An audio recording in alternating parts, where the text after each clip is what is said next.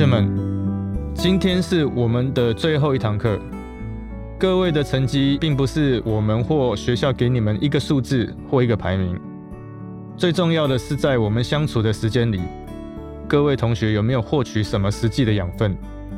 在毕业之后，能不能面对接下来人生的挑战？你们需要认真的体验并观察生活，因为从事餐饮业就是在分享，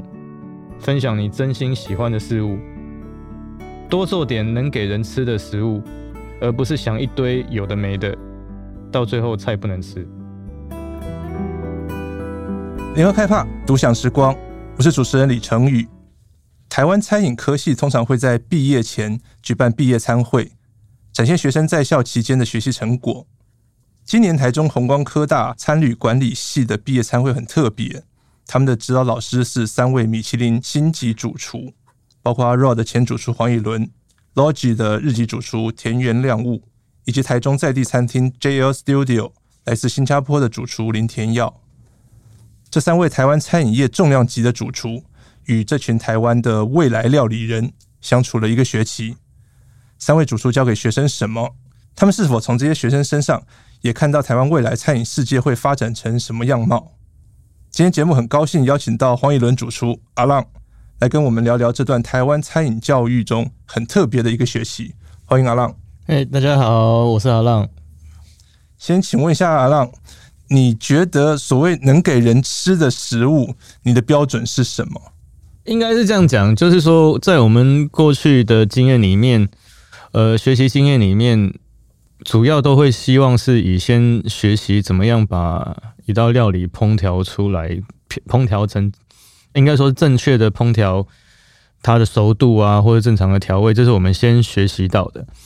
但现在有一些些不太一样。现在的学生，因为他们都是从呃网络上看到各种的照片，所以他们都会先考虑怎么样先把菜色做得像他网络上看到的那个样子，所以就会变成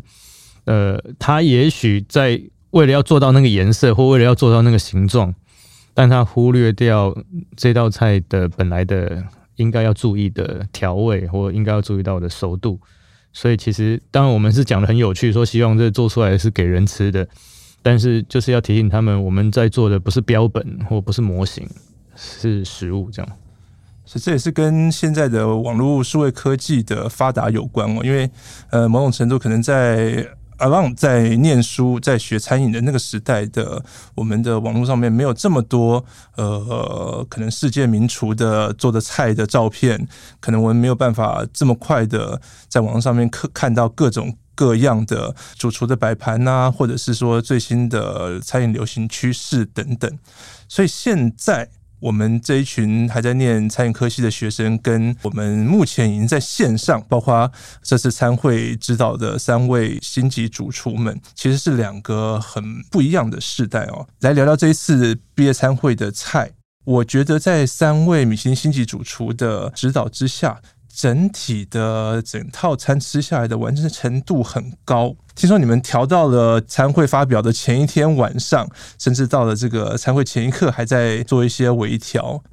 基本上就是在做各种味道上的确认，因为实际上应该是这样子说。这场餐会到后来，实际上烹调的人都并不是主厨们，就大家会以为说，呃，这个餐会，甚至可能刚开始学校也会认为说，是不是都是主厨们在厨房里面帮同学们准备？嗯，但我必须强调，就是说，这个这个课程跟这个活动，我们从一开始的的设定就是希望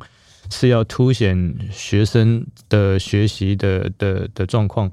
所以。其实整个过程中，我们只是一直在确认说学生能不能做到，呃，我们想象的，或是我们设定好的味道，甚至是我们跟同学一起讨论出来的风味这样子。所以其实都是一直在做确认，一直到前一天有好很多菜，呃，我们在做检查的时候也会告诉他们说，呃，它的咸淡应该要怎么样调整，盐应该要多加，或是。呃，哪个部分的油脂要再添加或什么？其实，在活动的前一天，一直都有在做检修啊，或是什么的的各个部分。其实，整个在准备的过程中，因为我们当我们看到食材，或是我们看到呃他们准备的过程，也会有一些不一样的灵感，所以就会说，呃，那也许我们花是不是可以这样子放，或是呃什么样的的蔬菜可不可以做这样的准备，这样子。所以其实，在整个制作过程中，我觉得那个讨论跟那个创意还是持续在发展的。餐会里面，我觉得冷前菜这一道还蛮特别的，它是食材有古关的寻龙鱼，然后有在地的绿竹笋，就是其实是蛮优雅那种夏天感觉的一道菜哦。同学是用低温烹调鲟龙鱼，然后加上古关的绿竹笋，啊，点缀一点鱼子酱，感觉是很在强调台中在地的一些很清新的样貌。这样的冷前菜，在热前菜的部分就比较刺激一点，是和牛红酒炖饭这样的概念。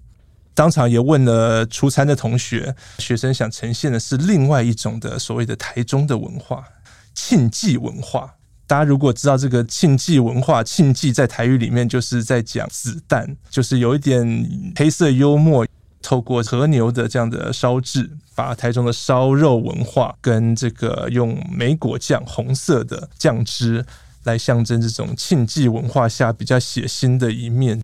同学也在和牛上面刷上用烟熏的这样的一个油脂，要象征的所谓庆忌文化的烟硝味。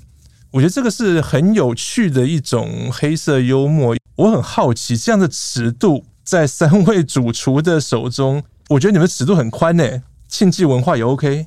应该是这样讲。就是我们在一开始在讨论的时候，呃呃，讨论菜色，跟同学们讨论菜色的时候，基本上就是请。同学们把他认为比较台中在地的，或是他们在学校这样子生活四年，他们体验到的，或是他们看到的东西，呃，无论是具象的、不具象的，或是它只是一个形容或什么都都收集起来。我们就是把所有的语汇做做整理，这样子，那看有什么可以运用的。那其中当然像刚刚讲呃炖饭这个，他们我们觉得好奇的地方就是他们。对于台中会有呃特殊的这种可能比较多的黑道文化啊，或者什么，他们反而对他们来说是很习以为常、很很很很平常，就会就就就有的体验，所以他们希望把这一个部分融入进去。那我们也觉得这是一个很有趣的的部分，那就是看要怎么样把这种呃他们觉得特别的文化文化，或是应该说是习惯风俗。跟风味去做组合，这样，所以其实整个过程，我们讨论在讨论这一段的时候，我们也是觉得蛮有趣的。不管是校方也好，或者是说指导的三位主厨也好，对于同学的一些想法、一些天马行空的创意也好，能够比较 open mind 的这样子去看它，然后协助他们落实在这个菜肴里面。嗯，因为其实整个过程最主要就是要帮同学整合出他们的想法。呃，也怎么样把想法做出来？其实我觉得在这堂课里面，我们最多的时候，最多的时候都是在帮学生整理整理他们的思考方式。我觉得现在跟以前不太一样的地方在于，以前我们的整个学习过程都是比较土法炼钢的，一层一层堆上来的。现在的学生，他们因为他们的资讯量非常非常的大。但是因为他们少比较少了前面那一段就是比较土法炼钢的部分，变成当他的资讯量大的时候，他在整合上就常常会呃可能比较没有这么顺利。所以其实我们就是以我们过去的经验来帮他们把他们想要呃整理出来的头呃的头绪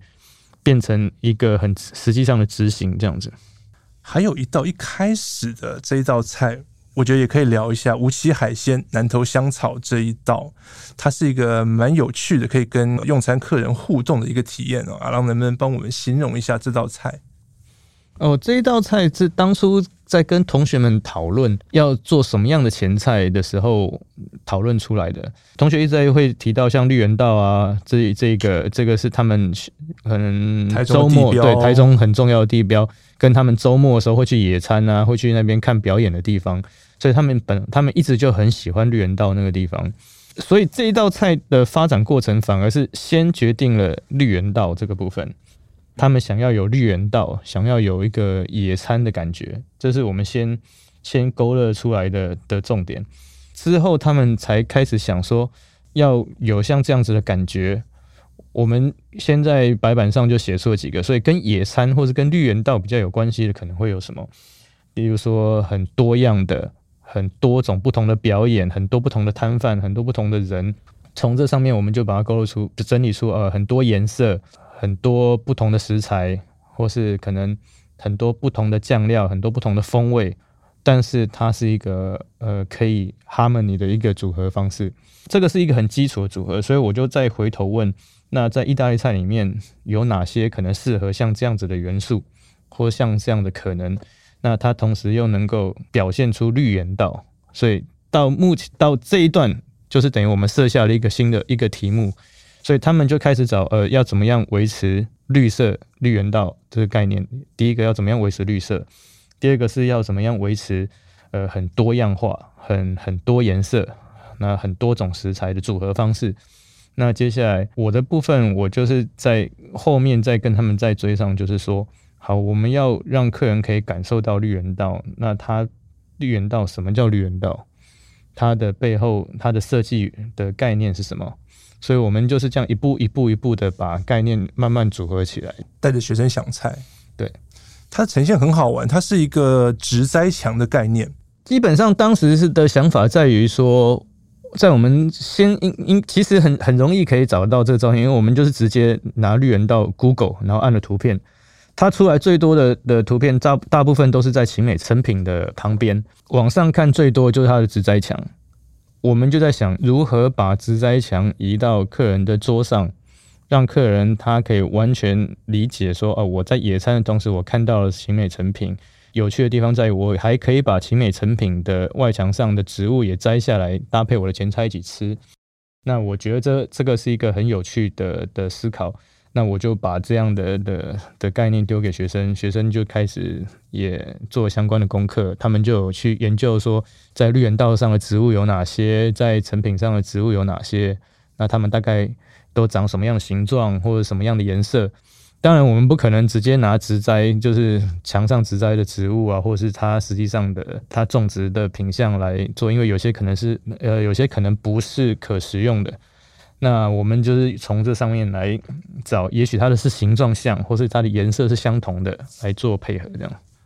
所以，包括你在内的三位主厨，其实是在引领这些餐饮系的同学在想菜吗？思考菜，或者说教他们怎么样从零开始发想出一道菜色的创意？我觉得这个要回溯回呃，今年年初的时候，我们有一个跟红光的的的一个讲座活动。对，那当时呃，三个主厨都有提出自己对于料理的的思考方式。嗯、我的部分当然是可能跟在地或者是跟呃食材的组合、风味组合比较有关系，或是颜色组合方式。那 Chef Jimmy 在于如何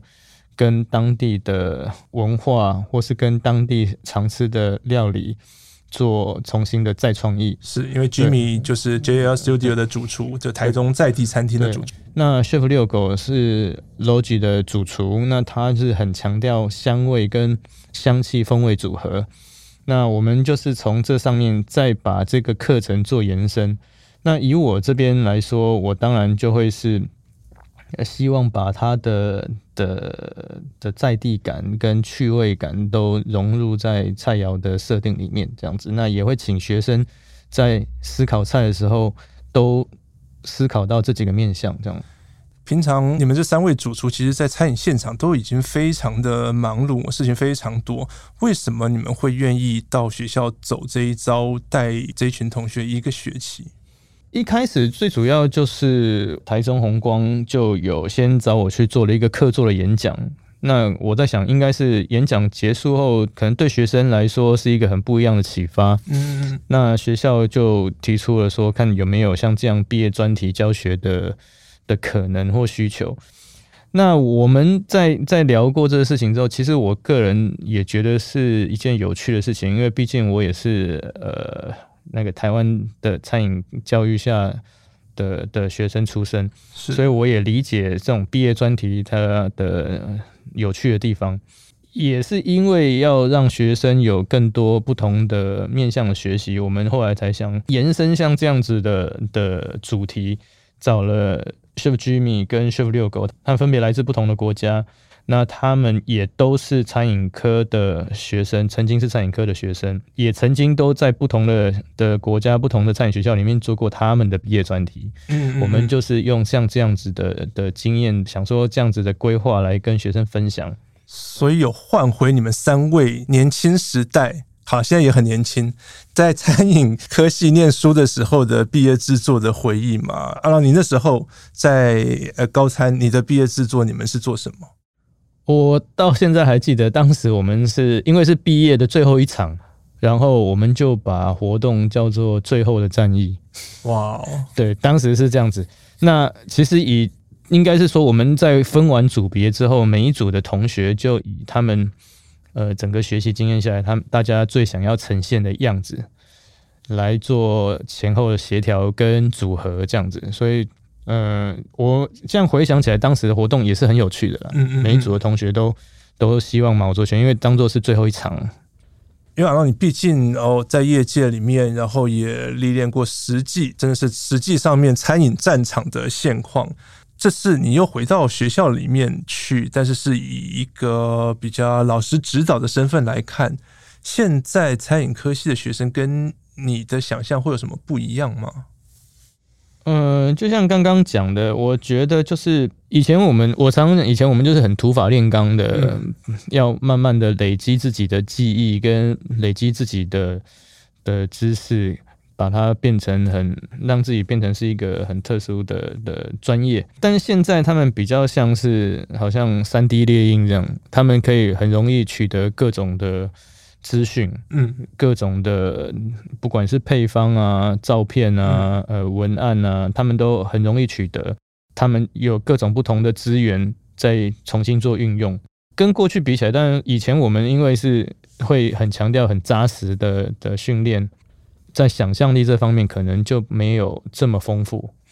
但现在他们的学生在于他们非常有想象力。但是在执行的时候会比较不容易，因为他们不太清楚要用什么样的的技术才可以把他们想要的的想法把它组合起来。未来的可能走入餐饮世界的料理人，他们对于这种想象，或者是说他们的呃网络资讯收集的能力、他们的创意、他们的设计，都是会比过去几个世代的可能厨师要强的。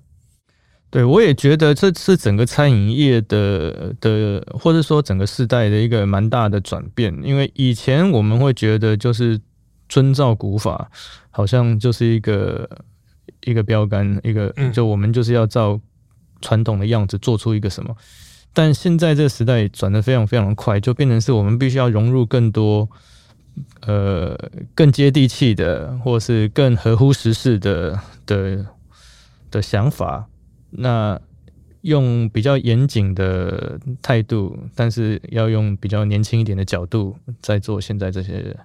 呃料理或创意。跟学生当当然跟学生的对比在于说，我厨师们或是主厨们，大概常年的下来的训练都会是非常非常严谨的，对。但有时候我们也会需要知道年轻人的角度是什么。刚我们聊到现在年轻的学生对于这种网络资讯的搜寻能力，或者是说对于呃一些设计啊、一些美感的东西是是相对比较强的。你也提醒你的学生说，你希望他们不会。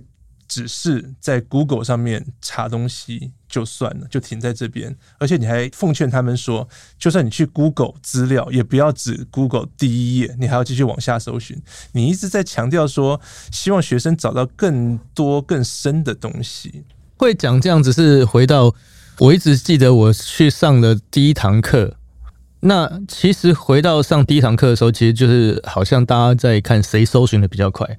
我们第一堂课在设定的时候，就是在想说要先跟所有的同学讨论出菜单。原本的做法在于，我们在讨论菜单的过程，我没有分，没有把同学分成是内场的同学或是外场的同学。那呃，他们在寒假的时间学习寒假的时候，他们有先准备了一份报告，就是在于说，呃，每个每个同学他们对台中不同的想象，或对意大利菜有不同的的的认知。呃，大家都先做出了一份报告。那我们从这四十几份报告里面，先找出几个关键字出来，那把它全部都列在白板上之后，跟大家一起讨论这个菜单的组合。那有些同学他会不熟意大利菜，我们就会要求好，那现场我们现在马上就搜寻。那有些同学是比较不熟台中的一些资讯，我们就现在嘛，例如说我们可能会问到他们有呃想出一个元仔汤，嗯，我就不是呃在沙鹿长大的的小孩，所以我就不会知道他们原本指的元仔汤会是什么，所以我们就就是包括我本人都是当下直接做搜寻，那就是。看大家的 Google 谁按的，谁按的快，或谁按的比较多。但是在搜寻跟国外有关，尤尤其是例如说意大利菜比较多的时候，意大利菜的讨论这部分比较多的时候，我发现大部分同学的搜寻速度或是给答案的速度就开始变得非常非常的慢。那其中有最大的因素在于，呃，这些资料大部分是原文的，所以他们会先习惯性的依赖有中文资料的。网页，嗯，会先去点出有中文资料的网页，不会搜寻筛选，直接点繁体中文，有繁体中文，对，那这样子它就有可能因为经过翻译会变成一个跟原本有一些不太一样的，或者是被翻译的资料它本来也不多，所以就他们的资讯量就很少。那我们从那一堂课，我注意到像这样的状况，我就有要求你要开始看，例如说，即使是第一页。你要看第二条、第三条，你尽量点到四五条出来，或者你甚至翻到第二页，你就会你才会知道说各种不同的资讯。那在找寻资讯的过程中，你应该要同时要比对好几笔，你才会知道说，呃，它这一个菜色呃的设定上一定会有哪几个元素，因为在每一个，在例如说在这四篇报道里面，或在这四篇资料里面，它同时都有出现到这几种食材。表示这几样东西是不能被更换，或是它一定要被放大处理出来的的元素。那这些东西是不能少的。那你要如何看出哪些东西是不能调整的？就是你要同时要比对好几笔，所以你不能只看第一条。所以这个就是呃，我们在第一堂上课的时候，我们注意到学生的状况，因为他们的资讯来的太容易了。太快又太容易了，所以他们认为只要看第一条就好了。但过往我们的经验在于，我们是翻书的，所以可能同样一个配方，呃，我们其实是看了好几个人的书的的方法之后，我们才会自己体会出哦，所以它一定要有奶油，它一定要有面粉，它一定要有什么，这几样东西是一定要有，它才会形成这个配方。那这像这样子的比对的状况，在现在越来越少，是因为他们对他们来说资讯来的太容易了。他们只要看第一条就好了，第一条已经告诉他们，几他们在他们认知里面，我只要看完第一条，我已经知道所有东西了。但是不是真的是所有东西就不一定了。所以现在这个买 Google 搜寻关键字很重要的。嗯，对，我觉得他们要 他他就是他们搜寻的很快，但是他们有没有看的很多就不一定。现在年轻世代，他们就是网络网络世界的原住民，他们生下来就在网络世界，所以他们很习惯于这种网络上面的查找，然后形成一个他们搜寻资料或者他们思考的一个模式。相较于这个我们非网络原住民，我们还有还有历经过所谓查书啊、找食谱那样的一个比较非数位化的年代的思考模式，会有这样的一个很鲜明的这样的一个对比。我觉得差距比较大的在于，以前因为我们很多时候是查书，所以一来我我们可能看了很多书的资料会比对出来，嗯，再来下来就是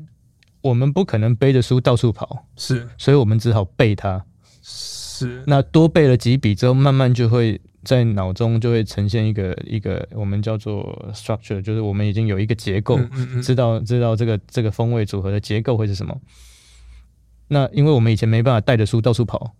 但现在不是，他现在他们大家都所有的人都是带着资讯到处跑了，是，所以对他们来说，我不需要背这个东西，我不需要记这个东西，我想不起来，我就是看 Google 就好了，嗯，所以就会就会，我觉得这是一个蛮大的蛮大的差距，就是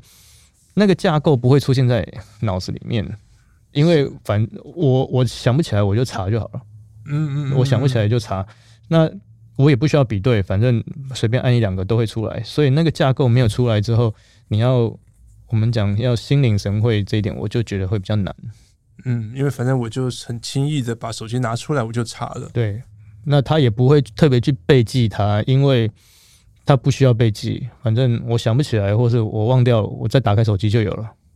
对，但以前不是，以前我就忘了哇，我还得想起来 到底是哪一本，到底到底是哪一本呢？是哪一个大师的书？是在哪一本还是哪一个？那个查找起来很吃力的，而且那本书搞不好还不在身边。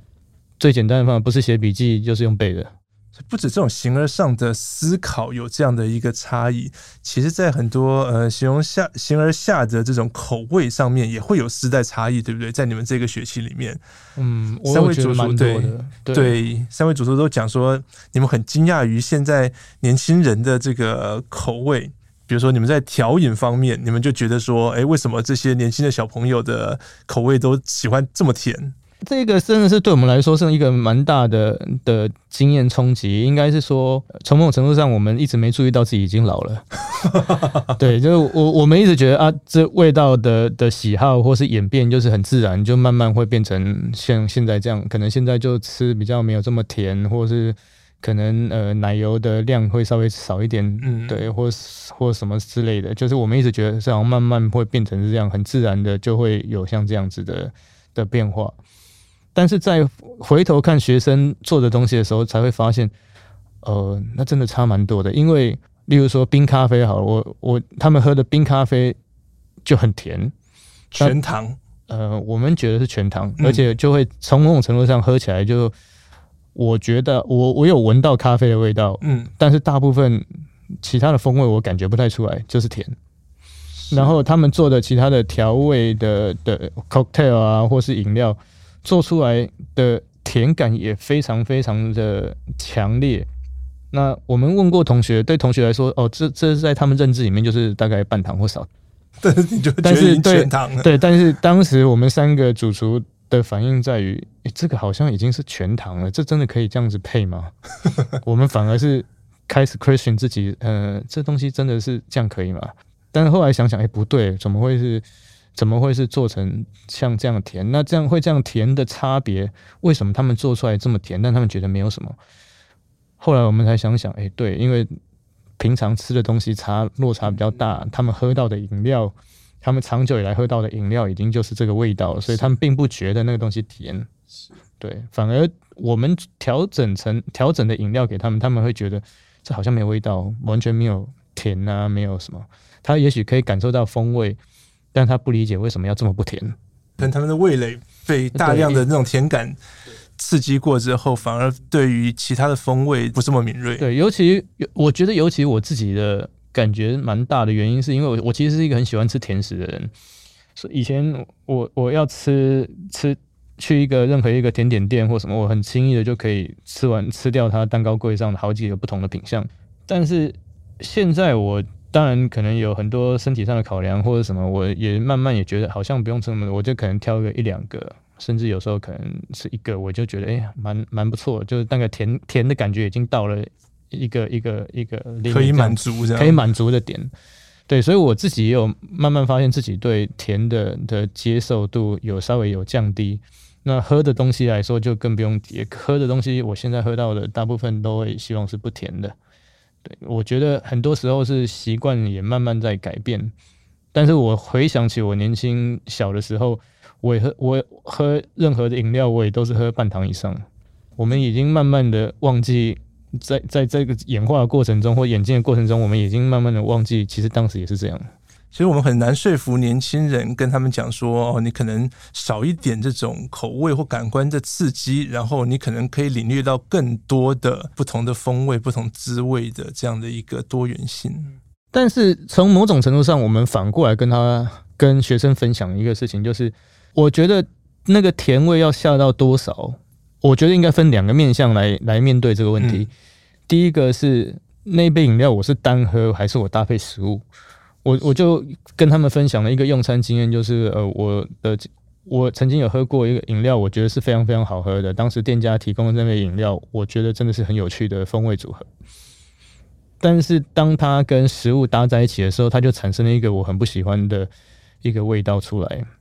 就是那我我不知道为什么它是一杯饮料，但喝起来搭跟食物搭配一起的时候，它产生一个很好像鸡肉没有煮熟的生鸡肉的味道。那当时那个。那个味道是我很不喜欢，我我也非常压抑。但是我喝过水之后，我再回头喝那饮料，诶，这饮料又正常了。所以它适合单喝，不适合 pairing。对，所以就我我就用像这样的经验跟学生说，你们可能没有遇到，但是我个人的经验里面就会告诉我说，哦，当那个饮料它单纯本身喝肯定肯定是没有问题的，但是当它跟食物搭配的时候，因为食物调味料的的的不一样，它就有可能让原本你觉得很好喝的饮料突然变得很难喝，那这个用餐经验就会不一样。再来就是。我们当天的客人都是谁？嗯，这一点就是我觉得很大的不同。如果今天我面对的的一群客人是呃，可能高中以下，我就会觉得哇，今天学生做的也许合适，没问题，就照这样做就好，不需要调整。但是今天我们已经知道，呃，我们到时候会来参加活动的，在活动当天会来参加活动的客人的年龄层。是哪些？我就告诉他们，如果是年龄层，大概都是可能跟主厨年纪比较相仿，或是比可甚至有可能比主厨年纪还要大一些的长辈在的时候，也许你就不能再做成这么甜。所以等等于是说，这个整个调味的过程，当然除了让我们自己发现到自己老了的之外，我们其实也是在跟同学们分享，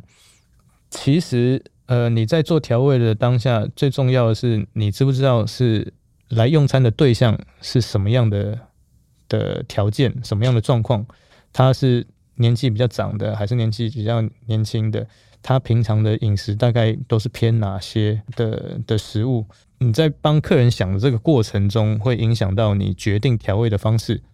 我觉得这一段是对学生来说更重要的，就是你不能只有想到呃我自己做的好不好，而是我自己做的东西合不合乎当下。相较于饮品的甜度，三位主厨都觉得学生在菜肴里面下的盐不够，这很有趣。我也觉得盐的部分跟我们想象的那个落差是大的，但是就某种程度来说，我也可以理解为什么会有像这样的状况，在于说，因为平常同学们他是比较少会一次吃很多样菜色的。嗯，像这次这个活动的菜单，我们总共安排了十二道菜。是，总共安排了十二道菜，但要一般同学是在日常的吃东西里面要吃到十二个不同的菜色，那我想可能没有这么容易。他即便是好，可能会有人 against 这种，例如说我去买了咸水鸡或买了卤味一大包，里面它也是有可能超过十二样不同的东西，但是以调味上来说，它是同一个。是。对，所以当一个比较大型的，比应该不是说大型，比较长的菜单的时候，因为它的分量啊，每一道菜的分量都被缩小了。也许我要在几口之内，我就要知道这道菜好吃的地方在哪里，或是它的风味强度在哪里的时候，我想盐巴下的量就蛮重要了。如果我喝一碗汤，呃，喝一碗汤，可能这碗汤它是将近一百 ml。它的盐量下的当然是要稍微少一点点。以同学常最常吃到的汤面啊，或者什么，它的盐量可能就是只有少少的可能几部分。因为我要把整碗吃完，我不能第一口我就觉得诶、欸，味道已经到了，但是吃到最后一口就已经变得太咸了，它就有可能因为这个味觉是会累积的。以整个大的菜单来说，十二道菜的菜单来说，就会比较像是每一道菜，我要在一两口之内，我就要让客人感受到不同的风味，所以它的盐量下的就会稍微多一些些。这个部分就会变成是学生他比较没有体验到的，所以他们都会觉得啊，就做清淡的，一样的状况，在我们在评估或我们的习惯上在吃的时候，就会知道那个吃起来是没有味道的，就是我既感觉不出食材原本的状况。然后它也不是一个很好入口的调味，因为我们会觉得是没有味道，完全感受不到风味在哪里。这样，我觉得这是一个蛮大的落差。学生也，同学们也觉得说，呃，怎么跟他们想的不一样？但是这就是也是回到就是一般的生活经验跟用餐经验的差别。这就是可能同学需要增加累积的餐饮现场的实战经验哦。在出餐也是听主厨们在指导的时候说，同学们原本是想说依照他们的这个设定的流程时间表来出餐，但是后来被三位主厨调整成你要看客人的吃的节奏来出餐，这个应该对同学来说应该是一个很大的挑战吧？其实应该是这样讲，就是我们在整个上课的过程中，所有的细节都会希望同学们都还是用很表单的或是很。很很有系统的方式整理出来，所以会整理出当天活动的 rundown 啊，或是呃每一每一次上课的 schedule，这个部分是我们要求同学们每次都会做的。嗯，那我们也要求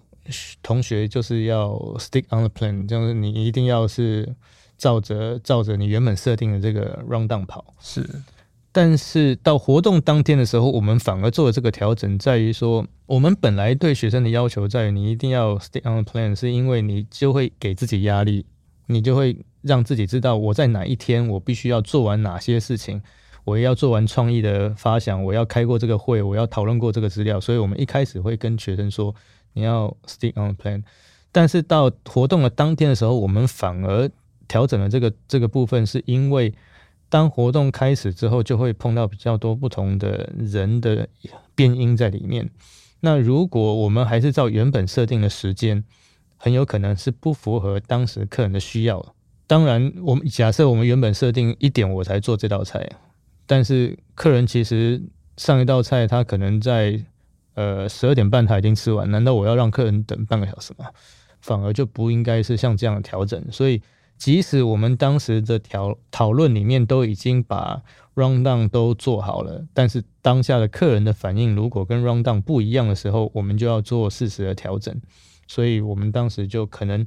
有些菜色的准备时间反而是提早了，因为客人吃的用餐的速度确实是比同学们想的还要快的。所以这个很考验这种临场的反应哦。其实就是餐饮业最基本的是。最基本的一件动作就是你有没有观察客人当下的反应，跟观你有没有在观察客人。那如果客人他就是吃的比较快，那我们要不要做什么样的调整？或他吃的比较慢，我们做什么样的调整？或是他在当下他觉得呃东西咸或东西淡，我们可不可以做调整？反而是我们从中间找出最适合客人的一个服务模式，这样。所以阿浪，你从整个学期毕业参会的指导一整个学期下来，你自己从中有没有得到一些什么收获？哦，我觉得蛮多的。我常常常有时候之前在跟 Jimmy 跟六狗在聊天，我们就是搞不好这学期学最多的是我们。对，因为其实应该是这样讲，就是在过程中，当然过去我们。尤其我们做意大利菜的部分比较少，或对意大利菜的琢磨的部分比较少。呃，当然，Chef 六狗他曾经待过意大利很长一段时间，所以他在这个上面反而分享了我们很多事情，跟很多意大利的一些料理上的知识。那在过程中，因为要回答同学的问题，所以我在意大利菜上面，我我们反而我觉得我反而吸收了很多。跟意大利菜有关的的一些风味组合啊、概念啊，或是可能很简单的意大利文或是什么，嗯嗯嗯，这一点是我觉得很有趣的。或者是说，同学们的在做活动的预算，当然不会像在跟餐厅一样，是，所以等于说，在整个过程中要怎么样用他们合适的预算，嗯，然后把活动做出来，这对我们来说，当然也是一个蛮大的挑战，对。所以，其实，在我就像我原本在在文上面写的，就是说，在解决这个问题的过程中，我我们也是慢慢在学习新的方法，可以用更经济的方法，但是做到我们原本的想要提到的效果。各种不同的成本架构都应该有它最合理的表现。这样，刚刚也有提到说，其实你本身也是台湾餐饮教育体系培养养成的一位主厨。这次你又回到了现在的餐饮教育的现场来看的话，你觉得我们台湾的餐饮教育系统有没有什么还可以再加强的地方？呃，现在有一个，我觉得有一个情况在于，就是因为就是资讯量了，因为就是说资讯量非常非常大，然后资讯也来得非常非常的快，所以学校都会希望能够 catch 到最新的业界。可能业界的资讯或者业界的做法，是他们希望是最合乎当下的。但是，呃，在整个教学的过程中，我们就会发现说，呃，可能同学在某些本质上做的并不是这么的的好。呃，我我是我就是有遇到，例如说烫，例如说烫蔬菜，嗯，烫蔬菜的水应该要加到多少的盐巴，那烫出来的蔬菜会有味道，或者是呃。应该要用多少的油温来做不同的炸制过程？这样，我发现他们其实在这上面反而是非常的不清楚的。其实这些东西是就是呃很本质性、很本质上的教育，就是他一开始有没有被很强烈的要求，他必须要记住最基本的烹调方式。这个东西如果被忽略了，那他很有可能就会变成他有可能做出很多像照片上的东西。但是就不是可以给人吃的东西，它到最后就可能不像是可以给人吃的，因为可能味道不对，或是东西煮出来的状态不对，或甚至熟度不一样。我觉得本质上应该被要求的更多一些些，因为他当然现在学校教育都是大部分都是四年，所以我觉得在这一点上面，他可能在每一个学年，他被要求的教学方向或或吸收方向可能会不太一样，可能前几年。他们应该更更多重视他很本质的的学能，那后面当代的或是比较偏艺术的东西就穿插在中间，慢慢的养成。或对时事的一些的观察，这些东西，我觉得就是可能在后面一些才慢慢的导入整个教学的的内容，才不会演化成大家都很会做模型。好，那如果大家从哦这样的餐饮教育体系，我们毕业之后。想让你有出国去餐厅一些知名餐厅历练，那比如说我们会怎么样建议这一群我们未来的台湾未来的料理人？当你从餐饮教育体系毕业之后，你日后要成为一个成熟的主厨，你自己还可以怎么精进？出国吗？还是说你有什么可以自己学习自学的部分？其实我觉得能不能出国，有没有出国，其实就是每个人际遇问题。非常，我觉得真的是蛮蛮机遇的问题。那你觉得你出国的历练给你最大的收获是什么？其实我觉得应该是在在每个当下，当然是希望能够呃让自己可以看到更好的，或是学到更好的的东西。所以我当时也会选择了出国。那也刚好有这个，我就像我刚刚讲机遇，就是我也有像这样的机遇，所以我有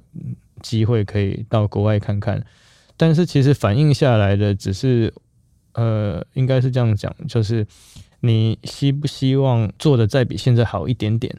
或是我想不想要学的比现在再多一点点，看更不一样的东西。如果要达成像这样的目标或是什么，我可以再做什么，或是我必须要再做什么。我可以在哪里学到这些东西？其实这些东西我反而都是觉得它应该是很计划式的的判断，跟很计划式的的安排。如果出国这个东西是我现在做不到的，那我在我的环境里面，我还可以做什么才达到我想要的目标？所以其实归根究底到后来，只是想不想要让自己做得更好，或想不想让自己过得更好。那你从中间就会慢慢找出。我应该要在哪里？我要去哪里才可以达到这个目标？而反而不是说，呃，我就是出国。但是如果我没有目标，我没有计划，我出了国之后也是浪费钱。对，嗯，我反而觉得你要出门之前，也要知道自己的计划，我自己的目的是什么。那那你有想象过，如果这一群你教的学生，未来他们有朝一日能够站上料理舞台？他们这个世代的主厨跟你们这个世代的主厨最大的不同会是什么？我蛮难回答这个，因为我我还是相信，就是所有的料理或是餐厅想要呈现的风格，都会蛮关乎每个人的生活经验每的不同，所以我也蛮期待他们接下来的发展，或他们之后可以在这个业界产生什么样不同的变化。以前我们都讲土法炼钢，跟现在那个。那个三 D 列印的差别，或现在已经快要变四 D。后来我就在想，要怎么样用这个来形容整个餐饮，或是餐饮学习者的，尤其是厨师啊，应该因为以我自己的角色，厨师的角色比较多，所以我觉我觉得用这个来形容，就是刚开始我们是在一滴的状态，我们以设计来说，或是什么以面向，我们都会以一滴就是什么叫一滴就我们先做出一个 dish，接下来我们慢慢的进阶到二 D。我们要做出一个 delicious dish，要做出一个好吃的菜。接下来慢慢进到三 D，怎样三 D 呢？它是一个很 delightful delicious dish。但是进阶到这个阶段，很多人到这个阶段就哦，可能呃，我觉得好像差不多了，了嗯、对。但是真正你要能够 control 一个餐厅或 control 一个厨房，你要是可以做 diverse、delightful、delicious dishes。diverse 我觉得很难呢。那等到你进阶到四 D 之后，大家就会开始考虑啊，你是不是可以做四 DX 啊、五 D 或什么？就表示你要做到比这个更多的，比现在大家看到的还要更多。所以我一直觉得做餐饮业其实已经比以前的学校教的还要再难更多了。它毕竟是一个很生活、很生活 represent 的一件的的的事情，所以以前我们会觉得啊，就是把一道菜完整的做出来，学校也是这样告诉你。但是现在变成是更多的是，除了把菜做出来之外，你要理解的是比菜更多的、很周边的的东西，它是一个很很全套的的生活上的 representation。所以我觉得现在这个是比以前更难的。所以把菜做好，真的就是一个最基本的能力而已。嗯，以整个学习的过程来说，它是。还停留在一滴的阶段，对，嗯，对，我觉得这是一个，这是一个很很慢慢演化的，对，很慢慢演化。那我即使是现在，我也常常会觉得，你要有更多的的生活体验，你才会有机会想出更多不同的事物，这样或不同的创意。在这个教学的过程中，我们一直也是跟同学说，你要去呃找到你生活上。你觉得有趣的部分，即便你觉得黑道这部分是有趣的，或是绿园道这东西是有趣的，或是你觉得那种古观啊、清凉的、清凉的这种夏天这种清凉的感觉对你来说是有趣的，或是这是你的生活日常，我们就是把各种不同的面向的想法或是经验，把它执行出来，用你们的专业把它执行出来。其实我觉得整个演化的过程现在是这样子。现整个创意的过程，应该说，创意的过程现在是这样，才会让你的料理或你的你想要表现出来的菜单跟别人很与众不同的。其实这个餐会，我们常会，我常我们就在跟同学们在分享说，在这个活动中的每一道菜都不是我们曾经在餐厅做过的。我们其实也是陪着同学们一起在思考跟创意这些东西，创意这些这些料理要怎么样把它变成是一个。把你的想法或你的经验，把它变得很具象化。它它具象化的程度要在于，当你的品尝者在吃这道料理，或是在看到这料理的时候，他也会有同样的感觉。我觉得这个是呃我们在跟同学最主要的分享。那而且要很准确跟很专业的执行你当时想出来的概念。黄以伦主厨跟台湾的未来料理人说：“不要以为餐饮业是个低门槛的工作，餐饮业其实必须非常专注投入。如果没有足够的经验，没有足够解决问题的能量和能耐，自以为投入餐饮业是小确幸，往往会变成大不幸。不知道这群毕业班的学生最后会有多少人坚定走在餐饮这条路上，但我们都寄予无限祝福。”今天谢谢黄以伦主厨来跟我们分享台湾餐饮教育现场的观察，也谢谢听众朋友陪我们到最后。谢谢谢谢大家。上网搜寻 vip.udn.com 到联合报数位版看更多精彩的报道。